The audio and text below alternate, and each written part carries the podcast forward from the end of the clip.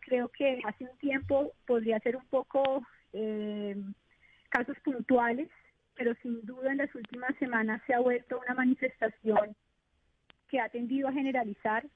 creo que de manera pues exponencial las agresiones al personal de salud se han visto eh, aumentadas después de las manifestaciones del ministro de Salud y Protección Social, el doctor Fernando Ruiz, con respecto a que nosotros manejábamos un cartel de las UCI y una red de corrupción frente a la atención del COVID. Eso creo que alentó el odio en la comunidad, creo que generó y alimentó conductas agresivas y de violencia contra el personal de salud